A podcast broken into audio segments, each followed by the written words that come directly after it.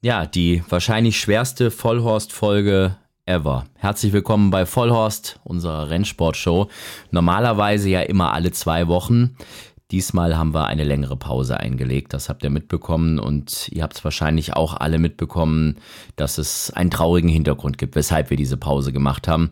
Unser Freund Philipp Minarik lebt nicht mehr. Philipp war fester Bestandteil unseres Podcasts. Er war mit Sascha und mir das Team Vollhorst, so haben wir uns immer genannt.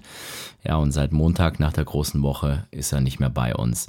Und wir müssen an der Stelle schon ganz ehrlich sein, wenn wir sagen, dass wir uns nicht nur überlegt haben, wie wir mit Vollhorst weitermachen, sondern ob wir überhaupt weitermachen. Sascha von Pferdewetten.de ist jetzt erstmal da, dass wir darüber mal sprechen. Grüß dich, Sascha. Hi, Alex. Ja, ähm, du hast es erwähnt, der Anlass könnte natürlich wirklich nicht trauriger sein. Ähm, und wir beide haben uns in der letzten Zeit häufig und intensiv ausgetauscht, wie wir mit der Situation umgehen, wie wir mit der Show weitermachen und klar, primär auch, ob wir mit der Show weitermachen. Und äh, ja, also ich glaube, wir sind da zu einer, zu einer Entscheidung gekommen. Ja, das stimmt. Wir sind zu einer Entscheidung gekommen. Wir sind zu der Entscheidung gekommen, dass wir weitermachen mit Vollhorst, dass wir auch für Philipp weitermachen. Und die Überlegung war deshalb so intensiv, weil wir eben schon wissen, dass Philipp nicht nur Teil der Show war, sondern so muss man schon sagen, diese Show eigentlich in der Form auch erst durch ihn wirklich existiert. Philipp war zusammen mit Frankie Dettori, ihr erinnert euch vielleicht, der erste Gast in dem Format. Es war sozusagen unsere Pilotfolge, unser Test, ob das überhaupt so funktioniert. Und das hat funktioniert. Es ist sehr, sehr gut angekommen. Wir haben sehr viel positive Resonanz bekommen, besonders auf Philipp eben. Der war so richtig gut. Und da haben wir dann gesagt, das müssen wir so beibehalten. Äh, der muss ab sofort immer fest mit dabei sein in jeder Folge. Und so ist Vollhorst entstanden. Absolut, absolut. Also Philipp hat sich quasi ab Folge 1 in, in unsere Herzen gequatscht. Und äh, wir beide wussten, glaube ich, relativ zügig, so, da haben wir, das ist ein Bingo, das passt. Das hat auf jeden Fall gepasst. Äh, wir haben dann Philipps Mumm der Woche eingeführt. Da ging es eigentlich aber auch nie wirklich um den Tipp an sich. Das war eigentlich völlig egal, welches Pferd Philipp da genannt hat. Es ging eigentlich um diese ganzen Geschichten drumherum. Ja, Philipp war ja mehrfacher Champion Jockey, da haben wir viel drüber gesprochen. Der hat weltweit fast alles gewonnen, was es zu gewinnen gab und hat vor allem auch immer einfach tolle Stories ausgepackt und hat uns auch immer geholfen, an unsere Gäste ranzukommen. Muss man an der Stelle ja auch mal erwähnen. Ähm, wie oft haben wir gehört, ah, eigentlich gebe ich keine Interviews oder man ist gar nicht an die rangekommen und dann hieß es aber, ja klar, komm, wenn Philipp anklopft, dann, dann mache ich das schon. Ja, sind wir ganz ehrlich. Also ich glaube, ich glaube nicht, dass wenn du äh, oder ich irgendwie zum Beispiel bei Frankie Dettori irgendwie angerufen hätten und hätten gesagt, schönen guten Tag, hi Frankie, ich bin's, Sascha. Hast du Bock, mal irgendwie bei uns im Pferdewetten.de äh, Vollhorst äh, Podcast in der Show mitzumachen. Ja, ich glaube, das Telefonat wäre relativ zügig gewesen. Ja. ja definitiv. Das äh, hat bei Philipp aber immer gut funktioniert. Der hatte Kontakt zu allen und äh, sie haben ihn alle gemocht, genauso wie wir ihn gemocht haben. Und äh, für uns ist Vollhorst auch deshalb so besonders und so eine emotionale Kiste, weil wir eben auch wissen, was ihm die Show bedeutet hat. Na, wir wussten natürlich, wie viele ja. von Philipps Freunden, dass er Tage hatte, an denen es ihm besser ging, aber eben auch diese verflixten Tage, an denen es ihm eben nicht gut ging. Und wenn dann mal so eine Phase mhm. war, dann haben wir ihn ja schon auch gefragt, ob wir die Show verschieben sollen oder ausfallen lassen sollen. Äh, oder zumindest, ob er mal aussetzen will. Und das hat ihn dann so richtig gefuchst, habe ich äh, immer wieder mitbekommen, weil er eben auf diese sehr kurzen, aber doch sehr schönen Auftritte sich schon immer sehr gefreut hat. Ja, ja, ja. Also das war auch deutlich spürbar. Also das war wirklich deutlich spürbar. Ihm hat Vollhaus einfach immer super Spaß gemacht. Ne? Und wie du gerade schon gesagt hast, wenn wenn wir überlegt hatten, komm, mach doch mal ein Päuschen. Ähm, ja, fand er, fand er nicht gut, fand er nicht. Ja, und das war am Ende dann auch der Grund, weshalb wir gesagt haben, wir machen auf jeden Fall weiter. Philipp hat viel dazu beigetragen, dass Vollhorst überhaupt entstanden ist, dass es in der Form, wie es Vollhorst gibt, am Ende existiert hat. Und da war er auch stolz drauf. Und allein schon deshalb, äh, ja, bin ich auch immer mehr der Meinung, wir müssen weitermachen, weil Followers eben auch ein Stück Philipp ist. Ja, ganz genau. Er ist ein Stück Philipp und deswegen haben wir uns eben jetzt auch so entschieden, wie wir entschieden haben. Äh, ja, eben ansatzweise und in großen Anführungszeichen normal weiterzumachen. Ja, so gut das geht eben. Man muss an der Stelle ja schon auch sagen, dass Vollhorst ja immer, ja, doch Fokus auf Blödeleien hatte, auf Klamauk, auf eine witzige Sendung war uns immer ganz wichtig. Aber wir haben hier und da schon auch versucht, mal eine Message rüberzubringen, auch mal auf ernste Themen aufmerksam zu machen. Ich erinnere mich an den Podcast mit Freddy Tilitzki oder auch den mit Marvin Schritte, wo es um die Hodenkrebsvorsorge ging etc. Und das ist das Schöne, wenn man einfach so viele Leute erreicht, wie wir es mit dem Podcast tun, dass man eben auch auf Themen aufmerksam machen kann. Und ich glaube, das ist schon auch unsere Pflicht, gerade jetzt darauf hinzuweisen, wie wichtig es ist, dass man darüber spricht, wenn man eben Depressionen hat, wenn es einem nicht gut geht oder ja, wenn man vielleicht sogar ganz schlimme Gedanken hat. Ja, normalerweise setzt man ja jetzt irgendwie eine Triggerwarnung irgendwie vorne an. Ähm, ja, wie soll man sagen? Also Leute, wenn irgendwas ist, äh, Anlaufstellen gibt's genug. Eigentlich, eigentlich zu jedem Thema. Also wenn was ist, meldet euch da. Stellvertretend kann man ja einfach sagen, www.telefonseelsorge.de. Guter und wichtiger Hinweis, telefonseelsorge.de als zentrale Anlaufstelle für Probleme aller Art. Nutzt das auf jeden Fall, wenn es euch betrifft.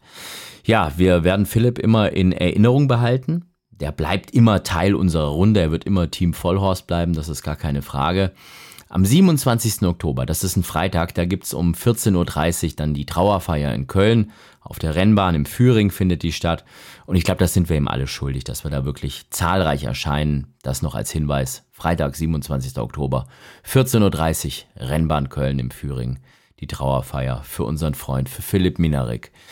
Ja, wir haben uns, nachdem wir entschlossen haben, dass es weitergeht, auch für Philipp, natürlich viele Gedanken darüber gemacht, was denn so ein passender erster Gast wäre nach dieser schlimmen Nachricht, nach der Pause.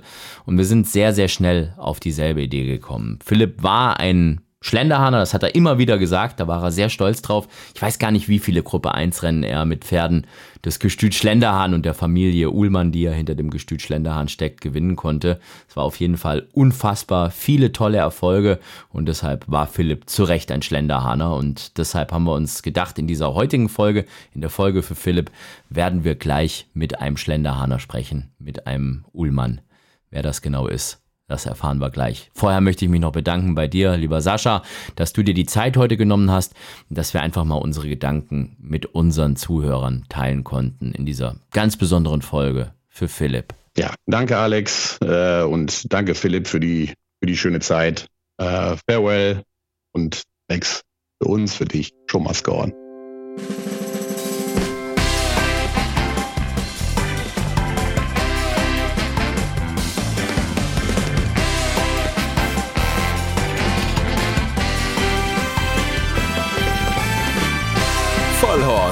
D die Rennsportshow mit ihrem Moderator Alexander Franke. Ja, dann kommen wir jetzt zu unserem heutigen Gast und wir haben es ja gesagt, wir wollen heute eine Folge machen, die Philipp nicht nur gewidmet ist, sondern die auch eine Folge ist, die Philipp sehr gerne gehört hätte. Und man hat ja immer so diesen Wunsch und Glauben, dass es schon so ist, dass er jetzt irgendwie da oben auf seinem Wölkchen sitzt und uns zuhört. Und ich glaube, wenn er wissen würde, dass es heute ein großes Schlenderhahn-Special gibt, dann würde er da auf jeden Fall seinen Lautsprecher besonders laut aufdrehen. Ich freue mich, dass Philipp Baron von Ullmann heute bei uns ist. Ich grüße dich, mein Lieber. Hallo Philipp. Hi Sandy, wie geht's dir? Mir geht's gut, Dankeschön. Ich freue mich, dass du es wahr gemacht hast und äh, wahrnehmen konntest, dass du bei uns im Podcast mit dabei bist. Wir hatten die Idee ja schon mal vor langer, langer Zeit. Und das war auch tatsächlich eine Idee von Philipp Minarik, dass wir mit dir was machen.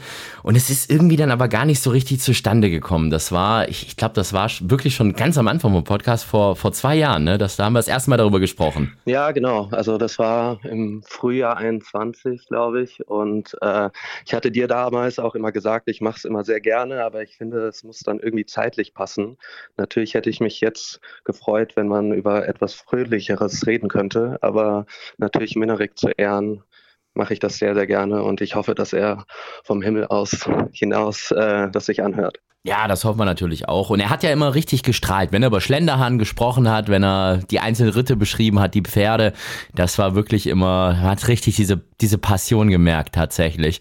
Und deshalb bin ich auch wirklich froh, dass du relativ schnell oder eigentlich sofort zugesagt hast, hey, ich bin da dabei, um diese besondere Folge für Philipp aufzuzeichnen. Ähm, Finde ich eine tolle Sache. Was für Erinnerungen hast du denn an Philipp Minerik selbst? Och, es gibt schon echt sehr, sehr viele. Also der war wirklich Schlenderhahner durch und durch und äh, wir haben auch in den letzten Jahren, als er nicht mehr geritten ist, immer noch monatlich oder wöchentlich miteinander geschrieben. Er war immer wirklich der erste Gratulant, wenn man irgendein Rennen gewonnen hat. Und ja, als er bei uns Jockey war, ich, das sind so viele lustige Stories. Also ich war mit dabei in Mailand, als er seinen ersten Gruppe 1 Rennen gewonnen hat mit Königstiger. Das war auch äh, ein wahnsinnig lustiger Tag. Mit äh, Subi war mit dabei. Ich überlege gerade, wer noch. Äh, mein Vater, Christoph Bergler. Und das war sowieso ein ganz lustiger Tag, weil wir hatten an dem Tag Scirocco laufen in dem Gruppe 1 Rennen in Mailand äh, Königstiger und Idealist laufen im Gruppe 1 Rennen für Zweijährige und KitKat in einem Gruppe 3 Rennen in Mailand und gleichzeitig Manduro im Preis des Winterfavoriten in Köln. Hatten alle Rennen gewonnen. Königstiger mit Minarik gewinnt, Idealist wird sogar Zweiter, Manduro gewinnt, Scirocco gewinnt und äh, KitKat wurde aber nur Zweite in einem Gruppe Rennen und äh, damals hat auch noch meine Großmutter gelebt und Sie war einfach nur sehr, sehr sauer, dass KitKat nicht gewonnen hat. okay, die hat die schon ernst genommen. Ja. Wie alt warst du denn da? Weil, wenn du jetzt sagst, Manduro im, im Winterfavorit, also zweijährig, das muss ja. Wie alt bist du denn jetzt und wie alt warst du damals? Also, ich bin jetzt 28. Äh, das war im Herbst 2004, also muss ich neun gewesen sein. Okay, aber du kannst dich noch genau an alles erinnern, inklusive an äh, die schimpfende Oma. Ja, also meine erste richtige Erinnerung mit dem Rennsport habe ich. Äh, 1999 sogar, als Tiger Hill im Gerling-Preis gelaufen ist. Also ich glaube, es war 99 oder 2000, wo wir dann Zweiter zu Caetano wurden. Das war so meine erste richtige Erinnerung am Rennsport. Und damals habe ich halt nicht so ganz so viel mitgekriegt, weil wir noch in London gelebt haben. Aber dann, als ich oder als wir als Familie nach Köln gezogen sind, habe ich dann immer mehr und mehr mitgekriegt. Ja, du hast vorher schon zu mir mal gesagt, ähm, du hoffst, dass du das gut hinbekommst mit dem Podcast, wegen der Sprache. Und ich habe das am Anfang gar nicht geblickt, was er denn jetzt eigentlich meint damit, ja. Aber du bist ja in, in New York äh, geboren und dann aufgewachsen in London und bist eigentlich tatsächlich noch gar nicht so lange in Deutschland, ne? Ja, also wir sind 2003, wie gesagt, nach Köln gezogen und bin dann halt da auf einer englischen Schule gegangen ja. und bin dann wieder zurück ins Internat nach England und äh, nach der Schule direkt nach Madrid gezogen. Also habe ich eigentlich nie so wirklich, ich habe nie irgendeinen Unter, äh, Unterricht auf Deutsch genommen.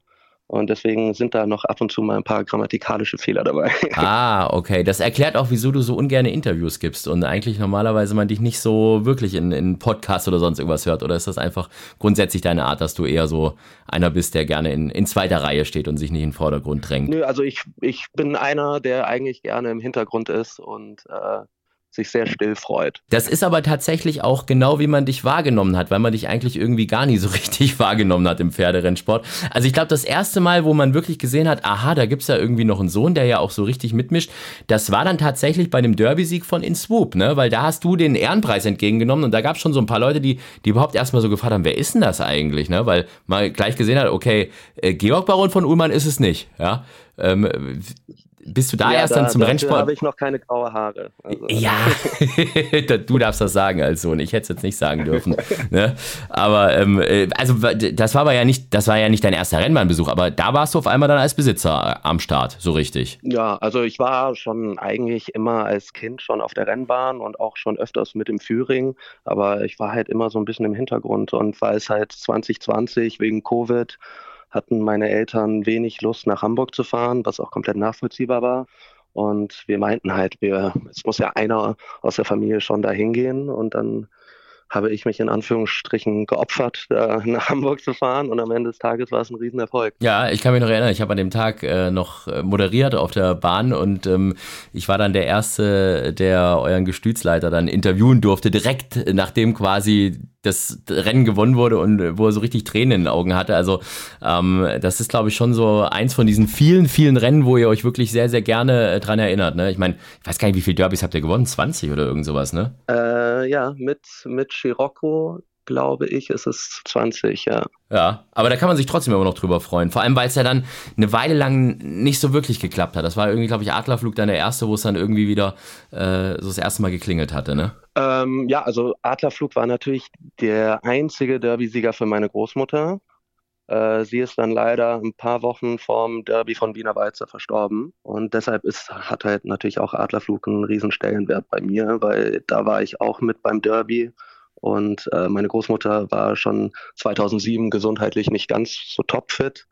Und ähm, ja, dann bin ich mit meinem Vater nach Hamburg geflogen und ähm, das war einfach wahnsinnig schön, dass meine Großmutter noch äh, einmal das Derby gewinnen konnte, weil sie ja wirklich sehr, sehr viel Leidenschaft für den Rennsport hatte und wirklich auch sehr viel für den deutschen Rennsport gemacht hat.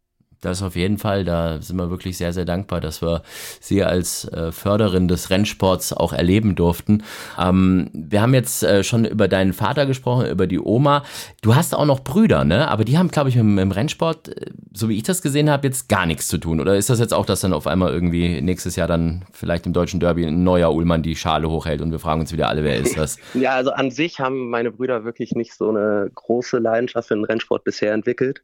Äh, ich habe da eine lustige lustige Anekdote darüber, weil als wir noch in London gelebt haben, sind wir schon öfters nach Köln geflogen, um meine Großmutter zu besuchen.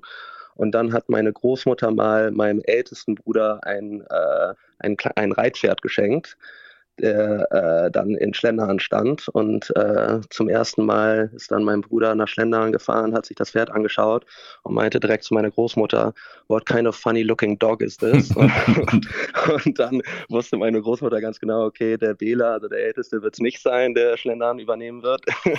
und dann äh, zum Glück kam ich dann noch. ja, und dann gibt es noch Leon, heißt der andere, ne? Dann gibt es noch Leon, der mittlere, genau. Aber ich habe die jetzt auch so ein bisschen dazu gebracht, mal vielleicht den Rennsport ein bisschen näher erleben zu können. Also wir haben jetzt äh, in Baden-Baden auch einen, einen See the Stars zusammen gekauft. Ähm, der geht zwar, der bleibt zwar leider nicht in Deutschland im Training, geht jetzt zu Joseph O'Brien, beziehungsweise ist schon bei Joseph O'Brien in Irland.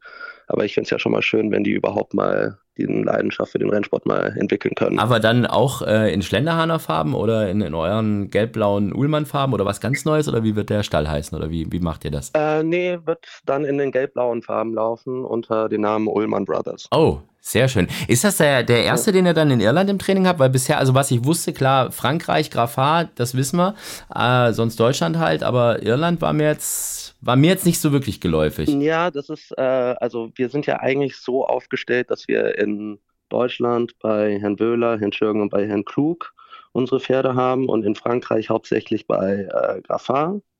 Und ähm, ich habe dann noch ein Pferd in Partnerschaft äh, mit einem spanischen Freund. Äh, das Pferd ist auch ist ein Adlerflug, ist in Madrid im Training.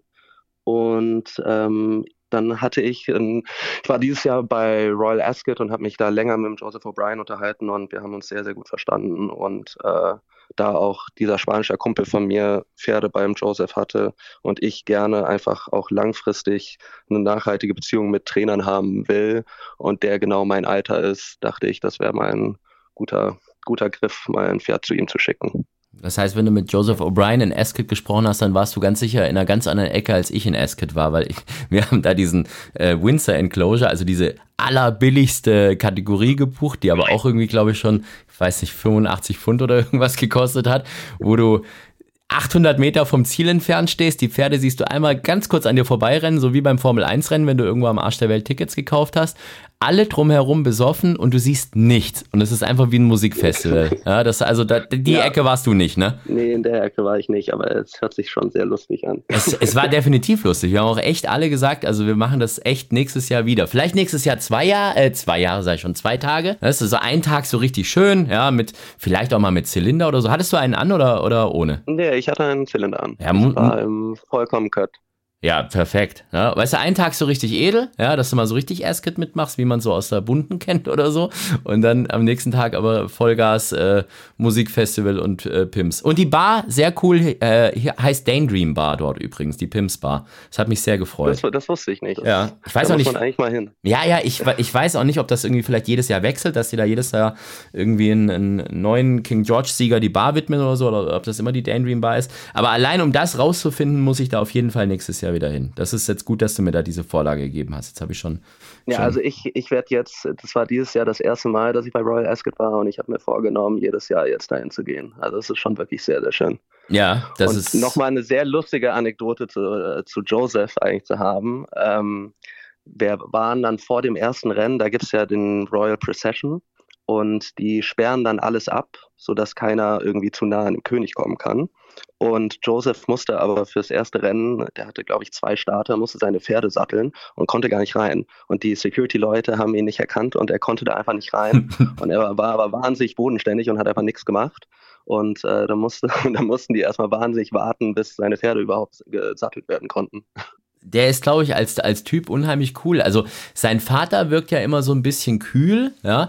Aber äh, ich habe mal eine Reportage über den gesehen. Ähm, wo der auch total äh, nett, bodenständig und vor allem, was ich krass fand, äh, der, man hat ihn da irgendwie bei der Morgenarbeit gesehen und da sind irgendwie bestimmt 50 oder 60 Arbeitsreiter an dem vorbei und der hat die alle mit Vornamen begrüßt. Hi Mick, hi Joe, ja. hi Jenny. Ich, ich, fand das so krass und so cool. Also weißt du, irgendwie so. Ja, also da ist nochmal in Irland, glaube ich, die Kommunikation zwischen, also in dieser ganzen Infrastruktur ist sensationell. Auch die, auch die Kommunikation mit den Besitzern ist einfach, da kann man auf jeden Fall in Deutschland noch ziemlich viel ziemlich viel lernen. Ja, ja, tatsächlich, das ist es. Ich meine, gut, zumal wir jetzt auch äh, stark äh, rückgängige äh, Pferdezahlen haben, müssen wir jetzt schon alle gucken, dass wir, mhm. dass wir die Besitzer bei Laune halten, weil es ja auch nicht ganz billig ist, alles, was wir da machen. Wie ist das denn im Ausland? Ist das, also ich habe immer gehört, so Frankreich soll unheimlich teuer sein, das Training und ähm, weiß nicht, irgendwie Asien unbezahlbar. Wie ist das wirklich so in Frankreich so, so teuer und, und Irland? Wie sieht es da aus? Also gut, du bist natürlich auch bei Top-Trainern, aber trotzdem. Ähm, ja, also in Frankreich ist es, ich würde mal schätzen, so um die 10% teurer Nur als okay. in Deutschland. Also das, es hängt halt immer davon ab, weil es manche Trainer machen All-In und manche Trainer haben dann immer gewisse Gebühren, die da, die darauf kommen. Und in Chantilly besonders muss man relativ viel bezahlen für Galopparbeiten. Und äh, das kann sich dann ziemlich addieren und dann kommen immer irgendwelche Tierarztrechnungen drauf. Also am Ende des Tages ist es ja schon ein Hobby, Pferde zu besitzen. Also man macht auf jeden Fall kein Geld damit. Mhm. Und Irland? In Irland ist ungefähr gleich wie Frankreich. Okay, okay, gut. Und dann hast du gesagt Spanien noch, ne? Ist das bei diesem, ist das bei ja. dem lustigen Trainer, der mal in, äh, in, in Baden-Baden auch das Grupperennen gewonnen hat, oder wer ist das? Nee, nee, der heißt Alvaro Soto, der ist auch äh, Mitte 30 äh, hat damals seine Lehre gemacht unter Carlos Lafont-Parias in äh, Chantilly und ähm, ist auch ein wahnsinnig großer Adlerflug-Fan.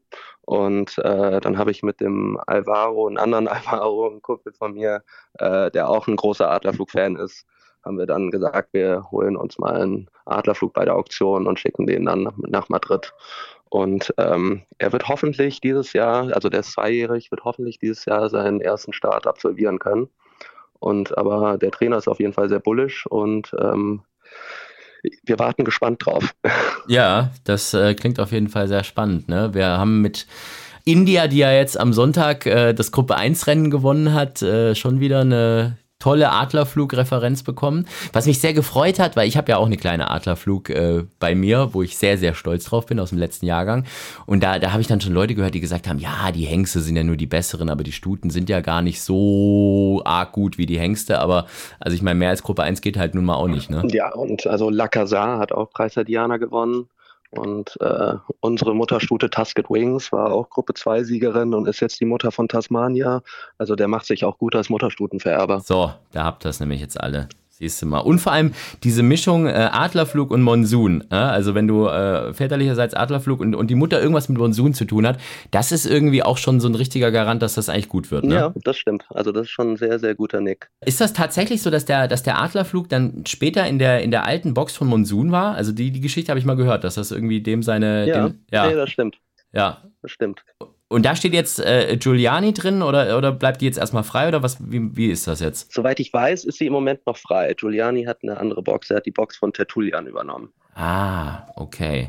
Tertullian, ja, auch schon wieder so einer von diesen großen Schlenderhahner-Namen, der, ich glaube, vor über 20 Jahren schon damals ein großes Grupperennen in Frankreich gewonnen hat, was dann schon so eine erste kleine Sensation war, weil es damals gar nicht so üblich war, dass so ganz, ganz viele Deutsche in Frankreich auch in den großen Rennen gelaufen sind. Und das war auch äh, damals mit unserem Philipp Minarek. Das stimmt. Und ich weiß, dass er immer sehr, sehr stolz darauf war, dass er mit Tertullian in Frankreich ein Grupperennen gewinnen konnte. Ja, definitiv. Und er hat ja so viel für euch gewonnen. Ne? Also ich habe äh, vorhin jetzt wirklich auch nochmal nachgeschaut. Also es ist ja nicht so, dass er jetzt nur in, in Schlenderhahner Farben oder in Ullmann Farben äh, die ganzen Gruppe 1 Rennen gewonnen hat. Also ich meine, da war ja, was weiß ich, Night Magic und, und Gonbada und Prinz Flori und Salomina, Temida, wie die alle hießen, das waren auch alles Gruppe 1-Sieger. Ähm, aber äh, für euch, das war schon sehr, sehr auffällig, wie viel er da gewonnen hat mit Ivanhoe, mit, mit Ito, ähm, wen, wen gab es denn noch? Giuliani, ne? Äh, Giuliani, ja. Ja, es gab schon wirklich sehr, sehr viele. Well-timed, Diana, ne? Gignol. Well-timed, Diana, ja. genau. Ja, also wir hatten wirklich immer sehr, sehr guten Erfolg mit Philipp als Jockey und ich glaube, das war einfach eine Partnerschaft, die wirklich über Jahre hinweg sehr, sehr, sehr, sehr gut war. Wir hatten immer einen sehr, sehr guten Austausch und ähm, ich fand es immer sehr, sehr lustig, weil, wie wir alle wissen, Philipp hat es leider nie schaffen können, das Derby zu gewinnen. Aber je, jedes Mal, wenn er dann eins von unseren Pferden irgendwie im Union-Rennen relativ gut geritten ist und wir irgendwie platziert gelaufen sind, sei es ein Swackadelic oder ein Ametrin, ist er dann immer direkt vom, äh, von der Bahn zum Absattelring und meinte dann immer direkt zu mir so, Philipp, Hamburg is this way. Und ich so, yes, Hamburg is that way. ja, ja, das war das Einzige, was ihm noch gefehlt hat, das Derby. Aber da ist er auch immer eigentlich sehr lustig mit umgegangen. Das muss man so ja schon auch sagen. Und sonst hat er ja eigentlich alles gewonnen. Und ähm, ihr habt ihm auch ja. viel ermöglicht. Das hat er auch mal erzählt. Also auch, ähm, dass, dass besonders dein Dad auch immer ähm, sehr großzügig ihm gegenüber war und dass er das immer sehr geschätzt hat. Und wenn mal ein Fehler passiert ist, dass das eigentlich dann relativ schnell auch gegessen war. Ne? Und er hat dann auch immer noch äh, mal einen Freisprung bekommen zu irgendeinem eurer Stallions und so. Also das war schon so. Ja, Philipp war schon ja, Family, ne? Ja, nee, das stimmt. Also der Philipp war wirklich wie Familie für uns und er war einfach wahnsinnig loyal und Loyalty reciprocates und viele, viele Jockeys machen Fehler, viele Trainer machen Fehler, aber der Philipp war wirklich immer einer, der das sofort eingesehen hat und das ist, finde ich, immer das Wichtigste. Und äh, deshalb hatten wir auch immer ein wahnsinnig gutes Verhältnis mit ihm. Wer ist eigentlich bei euch derjenige, der die Entscheidungen trifft? Also es ist ja jetzt so, ich habe jetzt gesehen, auch diese gelb-blauen Farben, was ja früher Georg Baron von Ullmann, also dein Vater, äh, auch namentlich war, das ist ja jetzt Philipp Baron von Ullmann. Das heißt, eigentlich bist du jetzt der Besitzer. Aber wie, äh, wer, wer, entscheidet jetzt bei euch, also für die Schlenderhahne und besonders auch in den gelb-blauen Farben? Ja, also die Entscheidungen werden getroffen. Wir sind so ein, ich würde mal immer behaupten, das ist ein kleines Komitee. Es besteht aus Herrn Apelt natürlich, unser Gestütsleiter, äh, Frau Merle Schmidt, die äh, seit zwei Jahren jetzt in Schlendern ist und ähm, bald auch Gestütsleiterin sein wird und dann dazu noch ähm, meine beiden Eltern und meine Wenigkeit. Also wir machen das zu fünft. Und dass ich die blau-gelben Farben übernommen habe, das bedeutet einfach nur eigentlich, dass ich die Rechnung bezahle, mehr nicht. und, äh, Gut, ja. Hat der Papa alles richtig gemacht. Ja, genau, genau. Ja, und die blau-gelben Farben, die laufen halt äh, zwar unter meinem Namen in Frankreich und in Deutschland, aber in äh, Irland natürlich bei Joseph O'Brien laufen die unter Ullman Brothers, da meine beiden Brüder auch. Ja, aber die müssen dann mitzahlen oder bist du auch derjenige, der zahlen muss? Nee, nee, ich gehe in Vorkasse und die bezahlen. aus, aus dem Gewinn, wie man so schön sagt. Okay, gut. Genau, genau. Ja, schon. Und ich nehme ich nehm dann noch eine gute, gute Rendite. Ja, ich finde das gut. Du musst so ein bisschen Provision muss man nehmen. Das ist, die müssen erstmal, vor allem das, ich, ich weiß nicht, wen von beiden ich in Köln mal kennengelernt habe, aber einen von den beiden Brüdern hast du mir mal vorgestellt und da ja, habe ich. War Wähler. Ja, und da habe ich wirklich gemerkt, dass der gar keine Ahnung vom Pferderennen hatte, weil der irgendwie mir irgendwas von irgendeiner Wette erzählt hat. Ich freue mich so drauf, wenn er es sich später anhört. Ja, nein, nein. er erzählte mir dann irgendwie ganz stolz in irgendeinem Rennen, dass er irgendein Pferd irgendwie, ich weiß nicht, mit 200 oder 300 Euro Sieg gewettet hat, weil irgendwie und da hat er mir irgendwas ganz Komisches erzählt. Ich weiß nicht mal mehr, was das war, aber irgendwie so, weil bei dem hat er das und das Gefühl. Und ich denke mir nur so, okay, weiß nicht, äh, größter Außenseiter, 300 Sieg in Toto, zwei Stunden vorm Rennen hat er ihn zum Favorit gemacht und er hatte einfach keine Ahnung. Ich fand das, ich fand das so nett, aber irgendwie. Aber ja, wahrscheinlich hat das Pferd nicht gewonnen. Nee, hat's nicht, hat's nicht. Das, nee, wäre ja zu schön gewesen. Aber, aber ich, der hat's definitiv, der hat's definitiv nur mit Gewinn gemacht. Also der war ziemlich sicher davor erfolgreich und hat dann mit dem Gewinn gewettet. Ja, ja, das ähm, äh, er, er, so strahlend wie er war, hat er, glaube ich, vorher gewonnen irgendwie. Aber ich weiß nicht, ob da, ich glaube, das war sogar irgendwie sein erster richtiger Rennbahnbesuch oder irgend sowas. War das nicht so irgendwie oder täusche ich mich da jetzt ganz? Oder bewusster Rennbahnbesuch? Also ich kann mir so. gut vorstellen, dass es das erste Mal war, dass er ohne, ohne, der, ohne der Familie da war. Also wahrscheinlich war er wirklich nur mit mir da. Und sonst, wenn er, wenn, dann ist er überhaupt nur mit meinem Vater oder mit meiner Großmutter damals auf die Bahn gegangen. Deine Mom ist aber gar nicht so häufig mit dabei oder nimmt man die einfach nur nicht so mm, wahr? Seltenst, um ehrlich zu sein. Also sie, sie verfolgt alle Rennen im, im Fernsehen und sagt einfach, man sieht viel mehr im Fernsehen als auf der Bahn. und äh, hat dann gerne ihre Ruhe und trinkt ein Gläschen Wein. Zwei Gläschen, wenn wir gewinnen. Und dann äh, ist sie auch ganz happy. Oh, da müsste ja bei, bei den Erfolgen, die er in den letzten Jahren hatte, aber einen großen Weinkeller haben, ne? Also wenn das wenn zwei Gläser pro Schlenderhahner Sieg, das ist, da kommen schon ein paar Flaschen zusammen irgendwie so. Aber ist ja gut. Ja. ja. Jetzt müssen wir natürlich aber auch mal äh, über das kommende Wochenende sprechen. Das ist ja das Arc-Wochenende. Ähm, ich weiß nicht, bist du da auch dabei in, in, in Paris am, am Prix de l'Arc de Triumph-Wochenende? Weil ich habe ja gesehen, es sind noch zwei Pferde von euch genannt, zumindest mal. Das ist einmal Goliath, der Adlerflug auch, und Tasmania. Die habe ich jetzt noch gesehen. Ich glaube, Goliath Prix Dollar ne, gegen ja, Samako. Also, ich, ja? also es werden leider beide nicht laufen. Oh. Ähm, Goliath ist in, momentan in Schlenderhahn, kriegt eine kleine, kriegt eine kleine Pause auf der Koppel. Das genießt er auch gerade momentan und wird dann im, boah, ich würde mal schätzen, Mitte, Mitte, Ende November wird er wieder zurückkehren zu graphalen Training. Wir wollten einfach, wir hatten das so ausgemacht mit dem Graphar, dass äh, wir alle der Meinung sind, dass er einfach seinen Kopf ein bisschen freikriegen muss, weil das letzte Rennen in Longchamp doch ein bisschen bisschen anstrengend war. Und ähm, die Tasmania haben wir jetzt vorgenommen, ein bisschen einen leichteren Gang zu nehmen. Sie wird alle Voraussicht nach ähm, in einem Listenrennen, ich glaube, das ist Ende Oktober, wird sie noch laufen und dann werden wir hoffentlich vierjährig mit der angreifen können. Okay, also eure Pferde sind nicht dabei und du dann privat wahrscheinlich auch nicht. Nee, ich schaff's leider dieses Jahr nicht. Ich bin ja momentan in München und äh, es ist ja momentan Wiesenzeit und äh, da muss ich leider, leider so ein paar Zelten gehen am Wochenende. okay, also äh, Verpflichtung im Bierzelt ruft. Was arbeitest du denn? Also du bist, äh, du bist jetzt in München und, äh, und auch jobmäßig oder, oder, oder jetzt wirklich nur wegen der Wiesen? Nee, nee, nee, ich äh, bin schon jobmäßig hier. Ich habe im Januar angefangen bei einer Private Equity Firma und äh, bin hier auch sehr, sehr zufrieden und ähm, bin auf jeden Fall noch ein Jahr hier und dann schaue ich mal, schaue ich mal weiter. Ja, was, was, was ist eine Private Equity Firma? Also ich habe bisher nur verstanden, dass man beruflich ins Bierzelt muss. Mehr habe ich noch nicht äh, verstanden.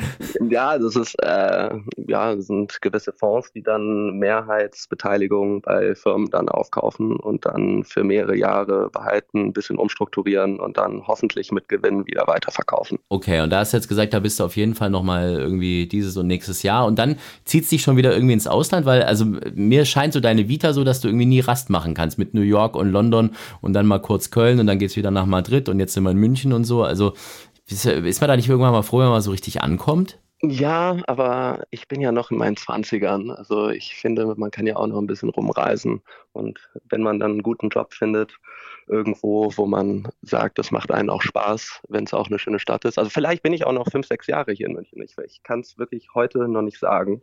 Ähm, aber ich will mir auf jeden Fall alle Optionen frei halten. Ja, aber nach Schlenderhahn zu ziehen, jetzt irgendwie so richtig aufs Gestüt oder so, das ist keine Option. Das ist zu, zu weit außerhalb, oder wie ist das? Mm, ja, also eines Tages kann ich es mir schon vorstellen.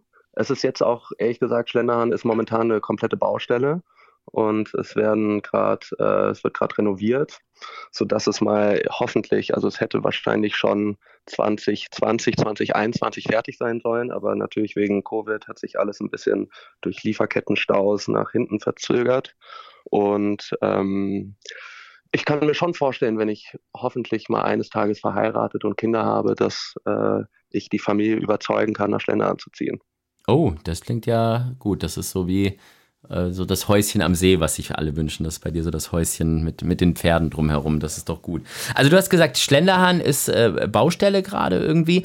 Ähm, ich glaube, Schlenderhahn, das sind ja zwei Standorte, aber so habe ich das mal irgendwie verstanden. Also es, ich war noch nie dort. Ich war schon eingeladen irgendwie, ähm, aber äh, habe mir das noch nie wirklich anschauen können. Wie kann man sich das vorstellen, Gestüt Schlenderhahn? Und ich glaube, Trainingsbahn gab es da ja auch mal, jetzt irgendwie nicht mehr oder ist die, ist die nur auf Eis gelegt oder er, erzähl mal da ein bisschen was dazu. Also wir hatten eigentlich immer vier Standorte. Also Schlenderhahn per okay. se. Mhm. Also Schlenderhahn als Zuchtstätte.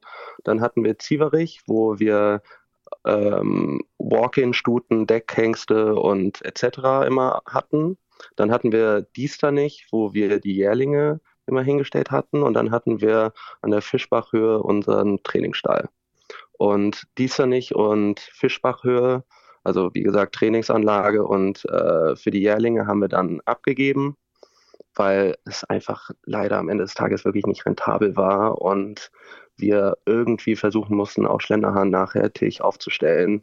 Und war eine Entscheidung, die uns sehr schwer gefallen ist, aber es war leider leider doch am Ende des Tages nötig. Und wir haben dann 2020 uns entschieden, dann die Pferde bei, wie gesagt, diesen verschiedenen Trainern hinzustellen, weil es einfach für uns auch mehr Sinn macht, Pferde bei mehreren Trainern zu haben, weil man ja auch öfters Öfters kann es ja vorkommen, dass ein Pferd im Stall hustet und wenn man alle Pferde dann in diesem einen Stall hat, dann ist plötzlich für zwei, drei Wochen komplette Ruhe und da laufen gar keine Pferde.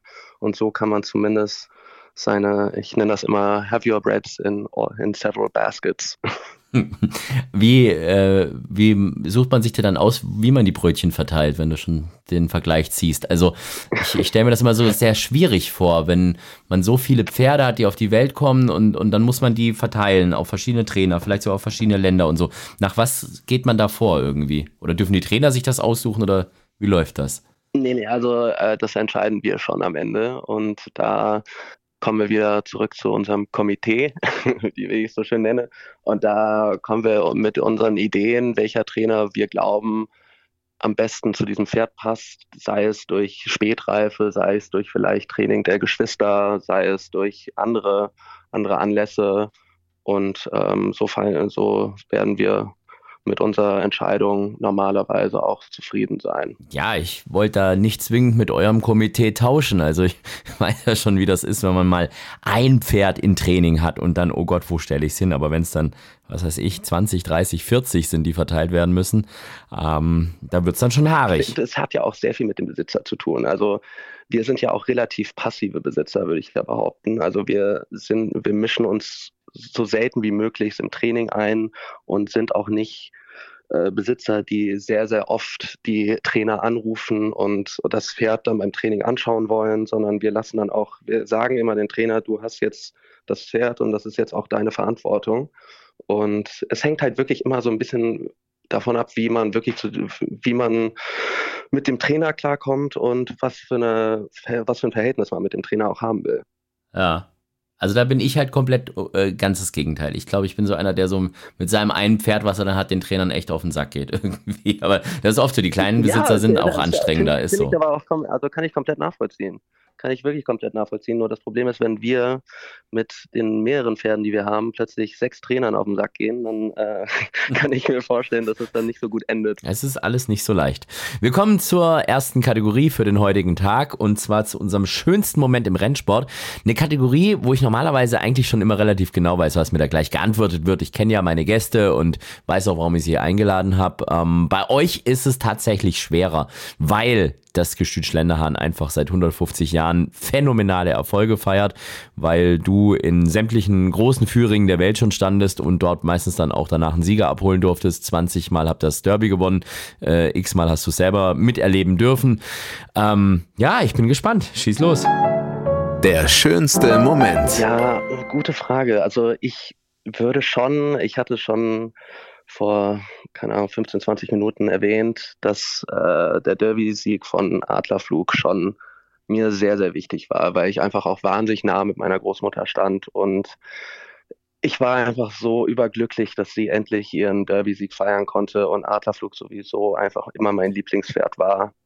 Und dass ich dann auch noch selber vor Ort in Hamburg sein konnte und äh, da gibt's auch noch eine lustige Story dazu. Ich habe damals als Kind immer äh, Kakao getrunken morgens früh und habe dann äh, einen Kakaofleck auf meiner Krawatte gehabt. Mhm. Und meine Großmutter war so äh, abergläubisch, dass sie zu mir meinte, ich dürfte definitiv, bevor ich jetzt nach Hamburg fliege, meine Krawatte nicht wechseln.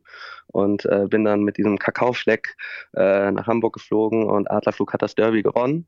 Und danach muss ich jedes Mal diese dreckige Krawatte anziehen, wenn Adlerflug angelaufen ist. Gut.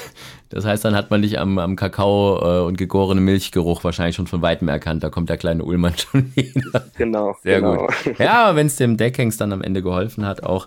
Der hat ja wirklich alles richtig gemacht. Und dann kam die tragische Nachricht, dass er dann äh, gestorben ist, Adlerflug. Das muss ja eigentlich mit, mit diesem Hintergrund, den du mir jetzt auch nochmal gesagt hast, mit, mit deiner Oma, ähm, auch, auch doppelt und dreifach emotional für dich gewesen sein, oder? Als, als das dann passiert ist. Ja, es war, es war wirklich ein Schock, weil also wir wussten immer, dass er gesundheitlich nicht hundertprozentig fit ist, aber dass, dass er plötzlich dann von einem Tag auf den anderen gestorben ist, das hätte ich mir wirklich nie vorstellen können.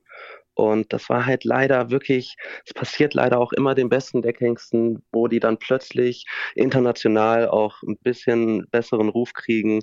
Der hatte dann auch einen internationalen Buch gekriegt, der, der wäre jetzt, wenn ich mir jetzt überlege, mit seinen Erfolgen, der wäre jetzt wahrscheinlich unter den Top 3 Deckhengsten in Europa.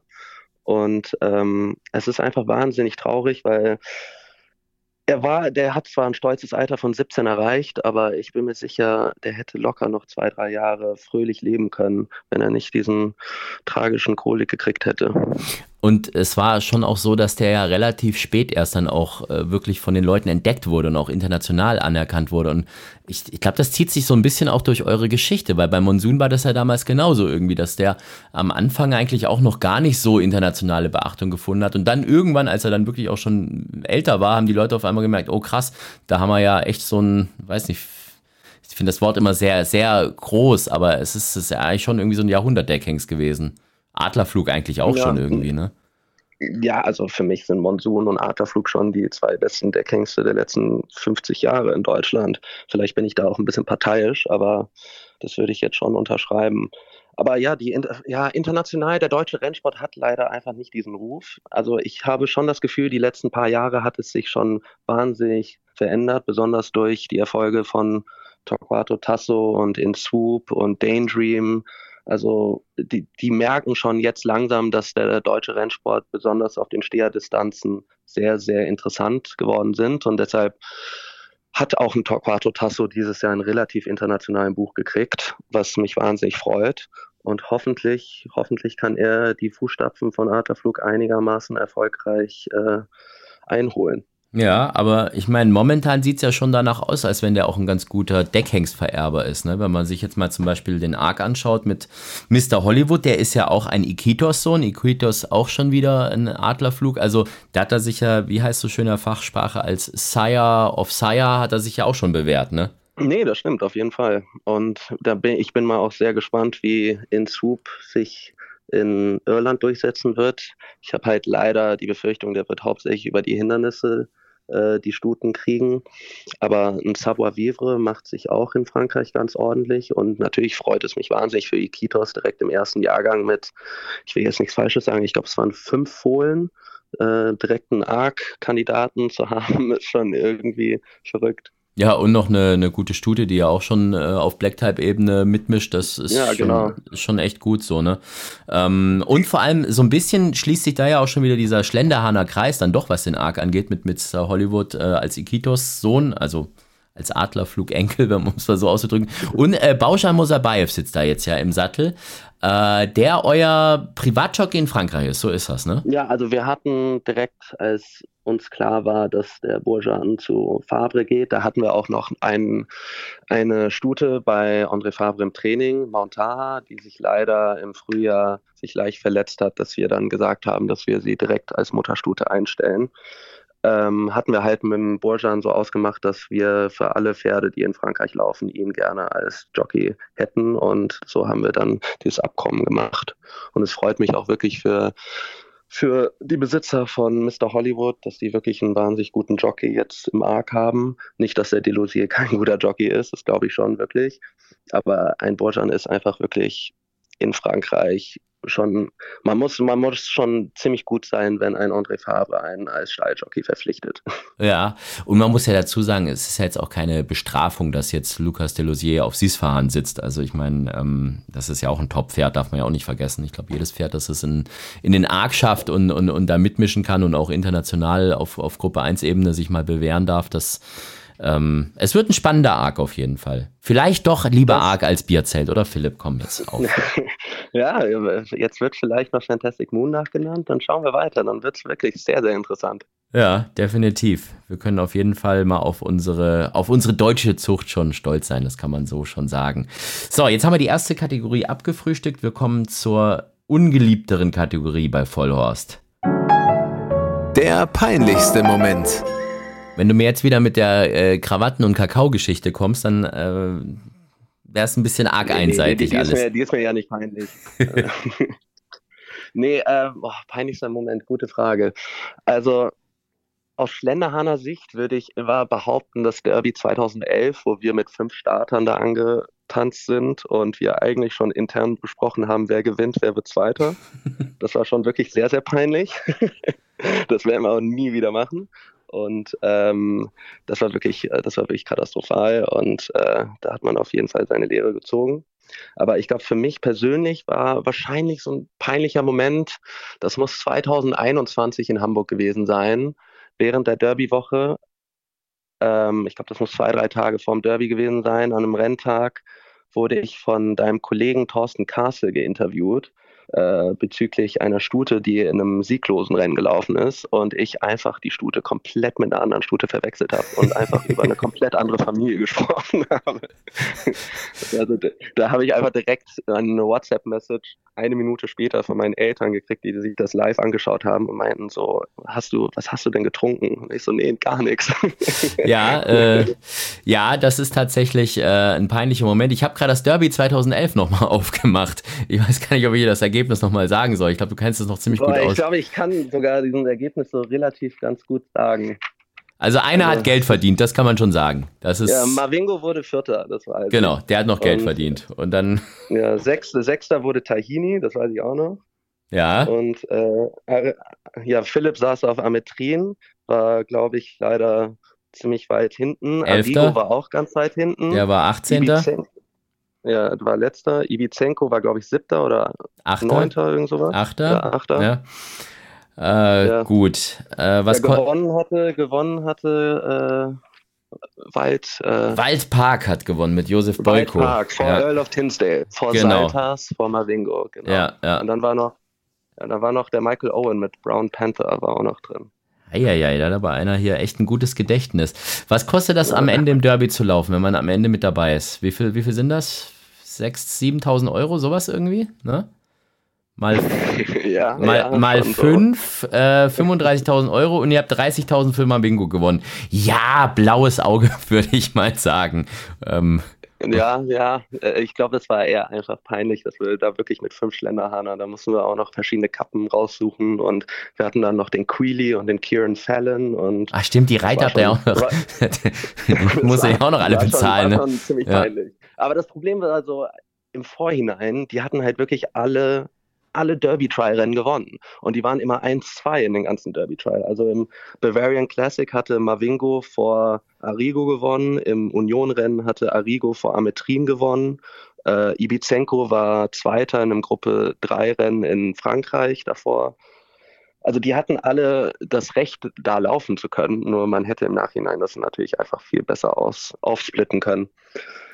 Das werden wir auf jeden Fall nicht nochmal machen.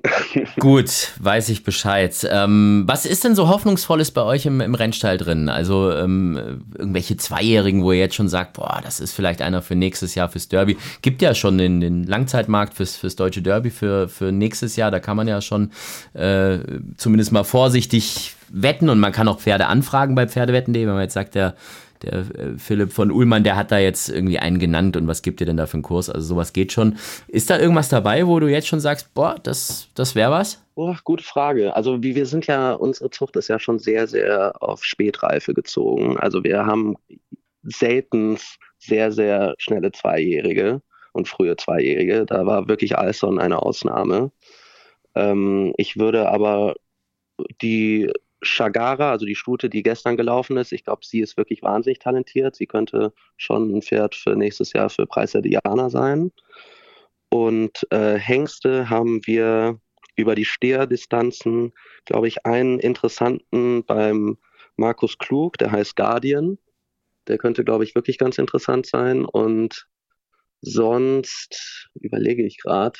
Ähm, haben wir noch ein paar interessante Stuten in Frankreich. Aber wir haben sowieso hauptsächlich Stuten in unserem zweijährigen Jahrgang, wenn ich, mir, wenn ich mich nicht komplett irre.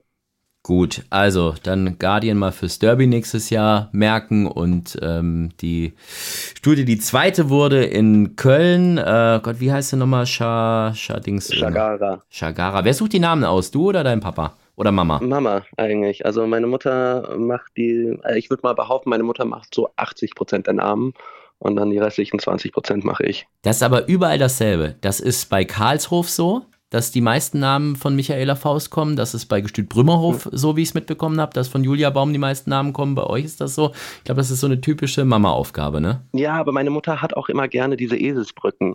Also man kann ja sich schon irgendwie ahnen bei Shagara, dass die Mutter Shibang heißt und dass der Vater Zarak heißt. Also Ah, da kann man. Okay. Ja. Das Ja, ist, stimmt. Und in, bei In Swoop hat, konnte man schon so Iota so ein bisschen raushören und In Swoop ist, hat schon ein bisschen was mit Adler zu tun. Konnte man, also da gibt es immer so eine Eselsbrücke bei, bei unseren Namen. Also nicht immer, aber schon sehr, sehr häufig. Da werde ich jetzt mal drauf achten. Das ist, das ist gut Ja. zu wissen. So, wir kommen zur Charity-Wette. Die Charity-Wette. Das Prinzip ist bekannt. Ähm, du kriegst 100 Euro von Pferdewetten.de. Kannst entweder 100 Euro Sieg machen oder 50 Sieg, 50 Platz. Es muss im Langzeitwettmarkt sein. Also es muss eins der Rennen in der weiteren Zukunft sein. Und ich bin sehr gespannt, was du uns jetzt erzählen möchtest, wen wir da wetten sollen für dich. Es ist jetzt ein bisschen schwierig. Diana ist vorbei, Derby ist vorbei und also ähm, mal gucken. Aber man kann Langzeitmarkt nichts für nächstes Jahr Derby, Diana, oder doch? Muss man, muss man angeben oder wird das schwierig? Das kriegen wir schon hin. Das kriegen wir schon hin. Also in Oder dem kann Moment. Man, kann man denn sonst für einen Preis äh, ähm, für einen Winterfavoriten oder für Winterkönigin? Na, wir machen mal Derby, oder Diana? Such dir da mal was aus und ähm, äh, während dieser Podcast aufgezeichnet wird, sagst du uns jetzt, welches Pferd wir wetten. Du kennst die Quote noch nicht. Wir werden aber dann gleich schauen wir, dass da eine Quote kommt und dass alle mitwetten können und dann äh, müssen wir jetzt einmal mal so ein bisschen Blindflug machen. Aber das kriegen wir hin. Also, wer, wen sollen wir denn da nehmen? Ist das dieser Guardian oder wer ist das? Ja, willst du Derby oder Diana? Du musst sagen, wo du mehr Mumm drauf hast. Ist ja deine Wette, nicht meine. Wir geben Ja, ja, ich nur die denke mal, die Kohle. Quote von Guardian wird schon höher sein als von Chagara, wenn sie jetzt schon zweite im Listenrennen war. Dann würde ich Guardian 50-50 machen. Dann machen wir das so. Ich bin gespannt, was für eine Quote bei rauskommt.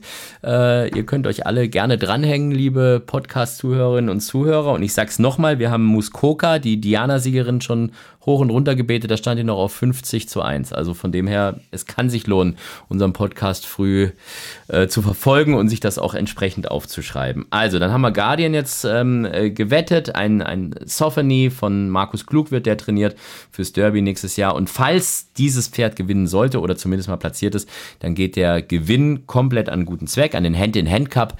Das ist ein Charity-Fußballturnier eigentlich. Die nehmen ihre ganzen Einnahmen und da zählt das eben dann dazu, aber für krebskranke Kinder, Kinderhospiz und so weiter und so fort, finde ich eine tolle Geschichte. Machen wir das so. Dankeschön für diesen Tipp. Ansonsten, wie sieht's aus? Also Arc-Wochenende sei da nicht mit dabei. Sonst irgendwie demnächst irgendein Starter, wo du sagst, da kann man jetzt vielleicht schon mal irgendwie einen Euro drauf wetten oder irgendwas? Oder ist da jetzt erstmal nichts, was, was Ja, du ist? Ja, also ich würde ja auch ehrlich gesagt behaupten, dass wir dieses Jahr kein wahnsinnig erfolgreiches Jahr hatten. Und äh, deshalb würde ich vielleicht doch die Finger von unseren Pferden dieses Jahr lassen beim Wetten. Ja. Ähm, aber also wenn, würde ich schon noch behaupten, ich glaube im Preis des Winterfavoriten, das ist aber jetzt nicht Schlenderhahn, aber das ist äh, von Moritz Becher, dieser Freund von mir, der Stall Hanse führt, wo ich am Pferd mit dran beteiligt bin. Das Pferd heißt Geography. Ich glaube, der hat auf jeden Fall eine realistische Chance, unter den Top 3 zu laufen.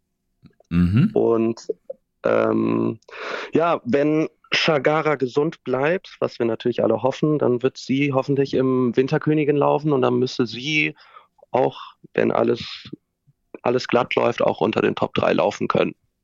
Das klingt auf jeden Fall schon mal gut.